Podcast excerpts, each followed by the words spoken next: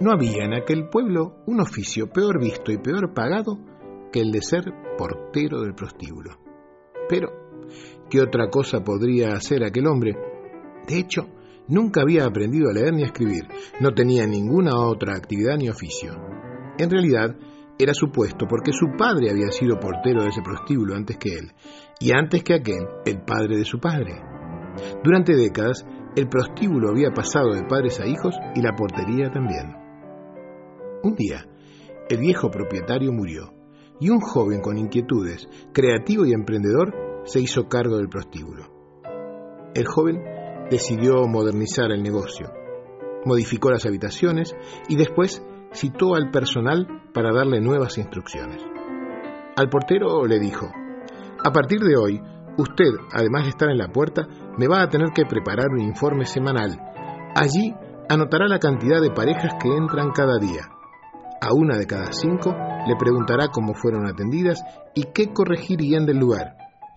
Una vez por semana, usted me presentará ese informe con los comentarios que crea convenientes. El hombre tembló. Nunca le había faltado predisposición para trabajar, pero... Me encantaría satisfacerle, señor, balbuceó. Pero yo... yo no sé leer ni escribir. Ah, Cuánto lo siento, dijo el nuevo dueño. Como usted comprenderá, yo no puedo pagar a otra persona para que haga esto, y tampoco puedo esperar que usted aprenda a leer y escribir. Por lo tanto, pero señor, usted, usted no me puede despedir. He trabajado en esto toda mi vida, igual que mi padre, igual que mi abuelo. Pero el joven no lo dejó terminar. Mire, yo lo comprendo, pero no puedo hacer nada por usted. Lógicamente le daré una indemnización, es decir, una cantidad de dinero para que pueda subsistir hasta que encuentre otro trabajo. Así que, lo siento, que tenga suerte. Y sin más, dio media vuelta y se fue. El hombre sintió que el mundo se derrumbaba. Nunca había pensado que podría llegar a encontrarse en esa situación. Llegó a su casa, desocupado por primera vez en su vida. ¿Qué podía hacer? Y recordó que a veces, en el prostíbulo, cuando se rompía una cama o se estropeaba la pata de un armario, se las ingeniaba para hacer un arreglo sencillo y provisional con un martillo y unos clavos. Se le ocurrió que esta podía ser una ocupación transitoria hasta que alguien le ofreciera un mejor empleo. Buscó por toda la casa las herramientas que necesitaba y solo encontró unos clavos oxidados y una tenaza mellada. Tenía que comprar una caja de herramientas completa. Para eso, usaría una parte del dinero que había recibido.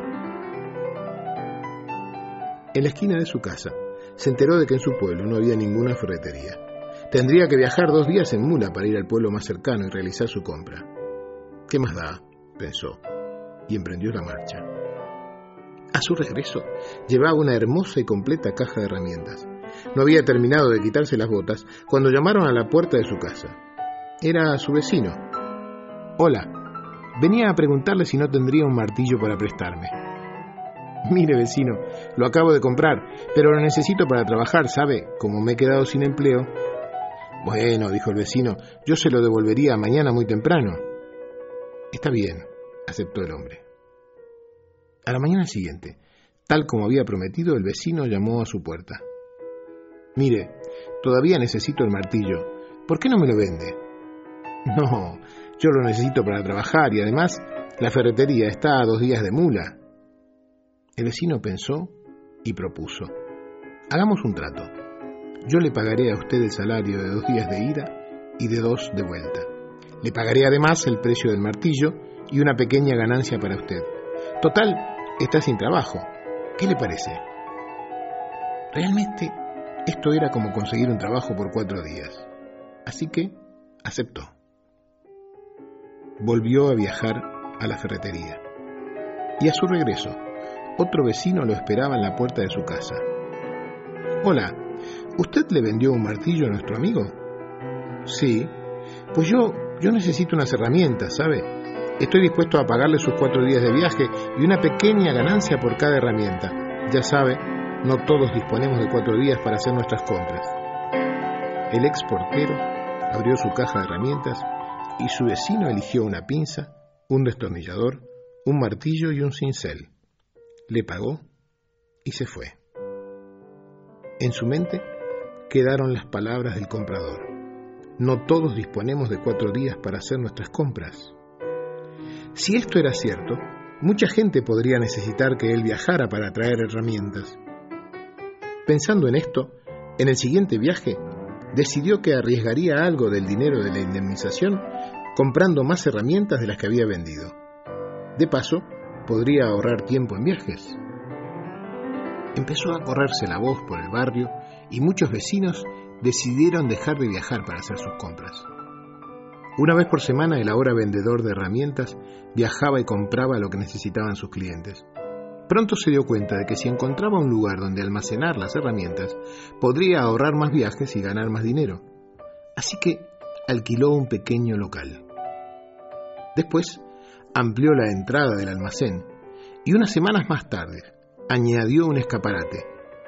Así, casi sin saberlo, el local se transformó en la primera ferretería del pueblo. Todos estaban contentos. Todos compraban en su tienda. Él ya no tenía que viajar. La ferretería del pueblo vecino le enviaba sus pedidos. Después de todo, era un muy buen cliente. Con el tiempo, todos los compradores de pueblos pequeños, más alejados, prefirieron comprar en su ferretería y ahorrarse así dos días de viaje. Un día se le ocurrió que su amigo, el tornero, podía fabricar para él las cabezas de los martillos. Y después, ¿por qué no? También tenazas sencillas, y pinzas, y cinceles. Luego siguieron los clavos y los tornillos. Para no alargar demasiado el cuento, te diré que en diez años aquel hombre se convirtió en un millonario fabricante de herramientas a base de honestidad y de mucho trabajo el ex portero, acabó siendo el empresario más poderoso de la región. Tan poderoso que un día, con motivo del inicio del año escolar, decidió donar a su pueblo una escuela.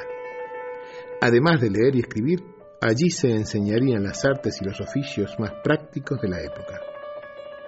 El intendente y el alcalde organizaron una gran fiesta de inauguración de la escuela y una importante cena de homenaje para su fundador. A los postres, el alcalde le entregó las llaves de la ciudad y el intendente lo abrazó y le dijo, es con gran orgullo y gratitud que le pedimos que nos conceda el honor de poner su firma en la primera página del libro de actas de la nueva escuela. El honor sería para mí, dijo el hombre. Creo que nada me gustaría más que firmar allí, pero yo... yo no sé leer ni escribir, yo soy analfabeto. ¿Usted? dijo el intendente, y no alcanzaba ciertamente a creerlo. Usted no sabe leer ni escribir. Usted, que construyó un imperio industrial, lo hizo sin saber leer ni escribir. Estoy asombrado. Me pregunto, ¿qué hubiera hecho si hubiera sabido leer y escribir? Yo se lo puedo contestar, respondió el hombre con calma. Si yo hubiera sabido leer y escribir, sería portero del prostíbulo.